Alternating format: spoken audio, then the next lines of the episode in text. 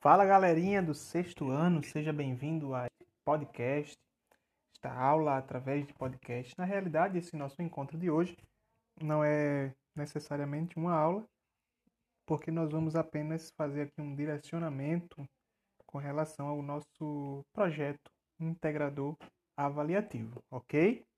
Bom, eu queria propor algo a vocês. Antes disso, gostaria de agradecer a todos pelos exercícios que têm chegado até mim é, que a gente tem trabalhado aí nesse, nessa questão das atividades. Vocês têm me enviado, alguns ainda não me enviaram todos, outros já. Aqueles que não me enviaram, por favor, corram e me enviem o quanto antes, ok? Bom, a dinâmica de hoje é muito simples, por isso que esse podcast é bem curto. E aí eu já queria te dizer de que se trata para que você ganhe tempo e assim potencialize esse tempo. Bom, na aula de hoje, assim que você acabar de ouvir este podcast, você vai realizar uma produção. Exatamente. Você vai produzir um vídeo.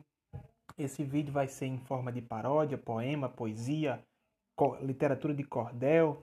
É... Isso fica a critério da sua criatividade. Você vai criar uma paródia, ou um poema, ou uma poesia, ou um cordel que fale sobre algum problema ambiental, tá? Então, Escolha algum problema ambiental atual que você tem visto aí na televisão ou que você tem notícia de que está acontecendo. Ah, está acontecendo muitas queimadas lá na Amazônia, está acontecendo desmatamento lá é, em Goiás, é, mudanças climáticas. Bom, escolha um tema é, que esteja relacionado dentro desse contexto de problemas ambientais e produza uma paródia, um poema, uma poesia ou um cordel, a critério da sua imaginação.